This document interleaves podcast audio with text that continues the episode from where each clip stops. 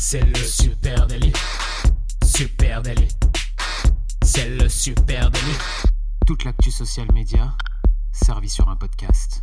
Salut à toutes et à tous, je suis Thibaut Tourvieille de La Broue et vous écoutez le Super Daily. Le Super Daily, c'est le podcast quotidien qui décrypte avec vous l'actualité des médias sociaux. Ce matin, on parle du phénomène Sony Angel. Et pour m'accompagner, je suis avec monsieur Adjan Chelil. Bonjour Adjan. Salut Thibaut, comment ça va? Je suis très heureux qu'on parle de Sony Angel ce matin. J'en ai parlé au réveil à ma fille. Dit, devine de quoi on va parler. On va parler. Première question, est-ce que c'est ta fille qui t'accompagne dans la ligne éditoriale du Super Non, mais éventuellement, elle peut être un déclencheur. En tout cas, si euh, euh, je souhaite avoir euh, palpé, je dirais, l'air du temps et me rendre compte de ce qui traîne dans ce moment, ma fille est un bon point de départ. C'est un bon témoin. c'est un bon témoin de l'air du temps parce qu'effectivement les Sony Angel eh bien c'est un phénomène hein, euh, massif actuellement hein. ouais, vous avez dû voir passer ça hein, des petites des espèces de petits anges dénudés euh, qui que à titre perso je trouve même pas très euh, très beau ou très esthétique mais ça c'est c'est très personnel mais qui en tout cas ont rempli non seulement les les chambres des enfants mais aussi des vidéos social média et du contenu social média de partout c'est la nouvelle tendance contemporaine en mode un petit peu euh, collection et, euh, des, mini collectionneurs en herbe. Euh, donc aujourd'hui, on va regarder un peu comment en quelques mois les Sony Angels se sont retrouvés à déferler comme ça sur, sur le marché, sachant que les premières sont sorties en 2005, hein, mais c'est surtout, surtout là que ça a explosé. Ouais, mesurent tout juste 7 cm. Voilà, 7 cm euh, et pèse en millions sur les plateformes sociales. C'est ça qui est intéressant. Depuis 6 mois, on va dire à peu près, ce phénomène des Sony Angels se répand sur euh, nos écrans, mais aussi dans les points de vente. Hein. On va voir que c'est quand même une dinguerie. Moi, je me suis retrouvé euh, dans euh, la queue du magasin Fioco à Paris euh, avec ma fille. Justement, il y avait au moins 300 personnes pour aller acquérir, mettre la main sur ces précieux Sony Angels. Ces petites figurines hein, de petits anges tout nus, vous les avez peut-être déjà vues, que ce soit sur, sur TikTok ou sur les de votre petite nièce. Il existe plus de 650 versions différentes, tout en édition euh, limitée évidemment. Et euh, globalement, à l'heure où nous nous parlons, les amis, c'est en rupture de stock à peu près partout. Voilà, c'est trop tard. Il va falloir patienter. Euh, ce matin, on va décrypter avec vous l'incroyable success story de ces Sony Angel. C'est un vrai cas d'école marketing. On va reprendre depuis le début. T'as raison. D'où ça vient cette histoire? D'où ça vient? Vas-y, balance-nous l'histoire. Là, ça vient du Japon. Père Castor. Ça vient les histoires du Père Thibaut. Ça vient du Japon, les Sony Angels. Évidemment, un truc aussi kawaii que ça, on pouvait eh pas imaginer que ça vienne d'ailleurs. La figurine, elle a été inventée, tu l'as dit, en 2005 par un monsieur qui s'appelle Toru Soya. Euh, c'est un ex-employé de chez Bandai. Ok. Voilà, donc un géant ah du euh, géant du jouet. Il savait déjà où il allait, hein, le mec. Hein, globalement, il n'était pas ah trop euh, perdu sur ce, ce point-là. Il y a plein de choses très amusantes euh, que j'ai pu lire sur la biographie de ce Toru Soeya. il a décidé dès le départ que ces Sony Angel ne s'adresseront pas aux enfants. Et d'ailleurs, si tu regardes de plus près, c'est vrai que c'est pas très si kid friendly que ça, parce que tu peux avaler une tête, hein, par exemple. Euh, les têtes se déboîtent, tu peux les avaler. Euh, mais la cible, dès le départ, ce sont les jeunes femmes actives de 25 à 35 ans. Et, et, et, on le voit bien dans la stratégie marketing qui a été développée. La campagne d'influence, en tout cas. Que ce persona marketing, mm. il l'avait bien compris euh, dès le départ. Hein. Euh, et donc, il y a ce storytelling autour euh, des jeunes femmes avec un storytelling très intéressant. c'est que les Sony Angels, ce sont des petits compagnons qui servent de source de réconfort et de soutien dans sa vie de jeune adulte. C'est comme ça qu'il les positionne. D'ailleurs, la devise de l'entreprise, c'est guérissez votre cœur. c'est le why de, de, de la boîte. Donc, intéressant. Euh, et du coup, bien plus qu'un fabricant de jouets, hein, euh, Toru, c'est un marketeur, un marketeur de, génie qui a utilisé plein de grosses ficelles très habilement pour arriver jusqu'au euh, succès qu'on connaît aujourd'hui. Il y a quelque chose de très émotionnel et sentimental en fait. Il y a, c'est un peu le, la peluche 2.0 que, que tu as dans ta vie presque. Et c'est vrai que c'est un peu vendu comme ça quand on voit les campagnes d'influence qui sortent. Alors, quels sont les leviers euh, les, plus, euh, les plus costauds que, que, que, ces Sunny Angel ont pu euh, utiliser sur les plateformes? bah, Le premier, c'est les Mystery Box ou la Blind Box, comme on dit, hein, ces boîtes mystères dans lesquelles arrivent ces, ces, ces, ces, petites figurines. Effectivement, c'est un des aspects les plus intrigants autour de, autour de ce, ce, ce, produit, cette, déferlante sur le marché, c'est le fait que ce soit des blind boxes, c'est des boîtes mystérieuses, on voit pas ce qu'on a à l'intérieur, donc quand on achète une boîte, quand on commande une boîte, on est livré ou on l'achète en magasin, comme tu disais, on y reviendra après. Mais euh, on sait pas ce qu'on va avoir comme petit, euh, comme petite figurine à l'intérieur. C'est vraiment la surprise et cette stratégie marketing de la surprise, ça amène quelque, quelque chose, une excitation supplémentaire dans le fait d'acheter euh, des boîtes et surtout d'en racheter. on n'en achète pas qu'une fois, on en achète plusieurs fois parce que on a envie de, de découvrir à chaque fois quelle figurine on peut avoir. Puis si jamais vous avez le malheur d'en vouloir une en particulier, vous allez commencer à pouvoir en acheter plein. Moi, dans ce modèle-là de, de, marketing, c'est vieux comme euh, presque comme le monde, hein, parce que quand on repense à d'autres euh, d'autres types de collections de notre enfance, enfin de mon enfance à moi en tout cas, on a eu les cartes Panini, on avait les cartes Dragon Ball Z ou les cartes euh, Pokémon. À chaque fois, c'était dans des petits blisters opaques. On savait pas quelle carte on allait avoir et ou quel autocollant on allait avoir et, et on en rachetait, on en rachetait parce que on voulait avoir le Zidane de la Coupe du Monde 98, parce qu'on voulait avoir Pikachu, parce qu'on voulait avoir Sangoku, etc. Donc là, c'est un peu le même principe, mais sauf qu'en plus, ça vient s'insérer dans les trends unboxing de TikTok.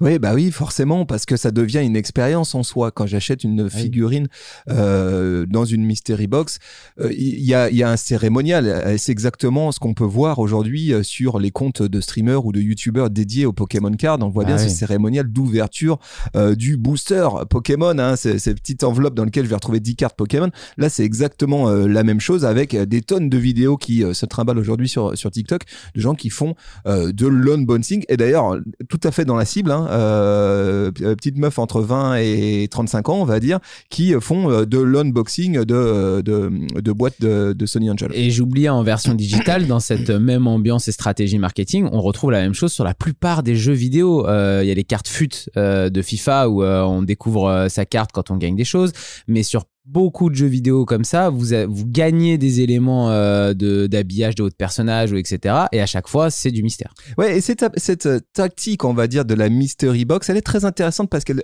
y a deux choses qui sont en jeu. D'une, ça stimule la curiosité. C'est-à-dire que forcément, tu, euh, ça, ça, rapporte quelque chose à, l'acte d'achat. Puis deuxième, euh, ça rapporte quelque, une expérientielle à l'acte d'achat. J'achète pas, je ne sais pas exactement ce que j'achète. Je sais que ça va être mystérieux. Il y a quelque chose en plus. Et puis deuxième point que ça apporte, ça, ça, ça stimule la répétition d'achat. C'est ce que tu disais très bien. C'est qu'évidemment, je tomberai jamais exactement sur celui que je veux. Donc je vais en racheter un deuxième, un troisième, et ainsi de suite. Ouais, exactement. Là, on, rentre presque dans le syndrome du collectionneur, du coup aussi, euh, avec euh, avec ce, cet effet-là de, désir profond de d'en compléter, de compléter sa série en fait, d'avoir une série à la maison avec plusieurs figurines, avec euh, avec des figurines très différentes et avec l'envie de se dire, il me manque celui-ci ou il me manque un qui ressemblerait à ça. J'aimerais trop avoir celui-là. Et du coup, bah là, on continue à acheter, à acheter. Il y a ce côté presque compulsif de cette quête de de, passion d'avoir euh, d'avoir une collection qui s'agrandit petit à petit.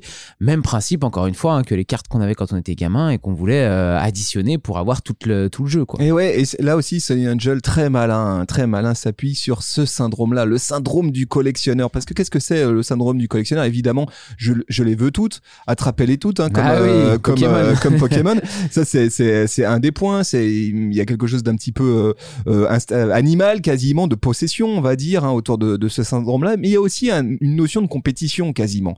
Euh, et, euh, et, on le retrouve très bien hein, quand on est du, du côté de, de, TikTok avec des expositions complètes de, de, de collections euh, de, de, figurines Sony Angel. Euh, les commentaires aussi très intéressants. Hein. Moi, j'ai vu des vidéos, euh, euh, beaucoup de vidéos React en, sur TikTok avec des commentaires qui disaient Est-ce que tu peux nous montrer ta collection? On sent qu'il y a vraiment ce besoin de partager avec d'autres collectionneurs la puissance de sa collection et d'en faire une démonstration. Euh, euh, voilà, ça c'est très intéressant euh, de, voir comment ils ont mis à profit cette logique, le syndrome du collectionneur. Vous aussi, posez-vous la question, tiens, sur votre marque, qu'est-ce que vous pourriez imaginer autour de ça, sans compter que par ricochet, bah forcément, on voit certaines figurines rares, hein, je mets des guillemets, euh, parce que je ne sais pas à quel point elles sont réellement rares, euh, aujourd'hui se dealer euh, sur les, les, plateformes de revente à des prix dingues. Hein. Moi, je suis allé voir du côté d'eBay. alors, juste pour situer une figurine, normalement, elle coûte à peu près quoi, de 15 balles, on va dire, en moyenne. là, tu en trouves aujourd'hui à plus de 400 dollars sur, sur eBay. Hein. Et eh oui, mais ça, c'est une autre stratégie de, de marketing de nos amis de Sony Angels qui ressemble beaucoup à ce qui se passe au niveau de la sneakers ou des collabs de marques. euh, c'est les collections euh, en édition limitée ou les ruptures de stock organisées qui pour moi sont un peu le même principe de course à l'achat. Euh, et ça, c'est quelque chose qu'on retrouve euh, bah voilà, dans tout le domaine de la sneaker, c'est qui a envahi euh, les modes de consommation euh, ces dernières années de, de, de la plupart des, des jeunes et moins jeunes.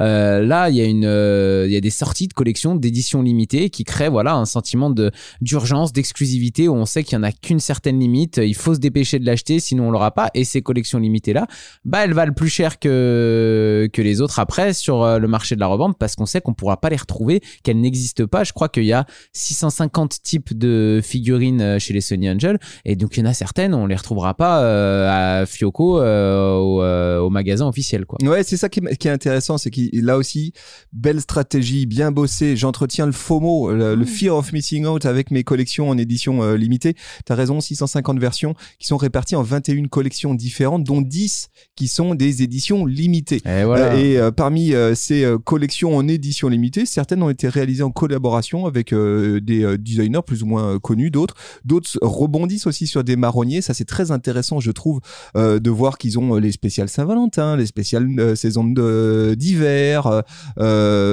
c'est- assez habile, tu vois, d'avoir vraiment des d'utiliser les marronniers qu'on a l'habitude de voir en social media, de les utiliser dans la production de ces produits.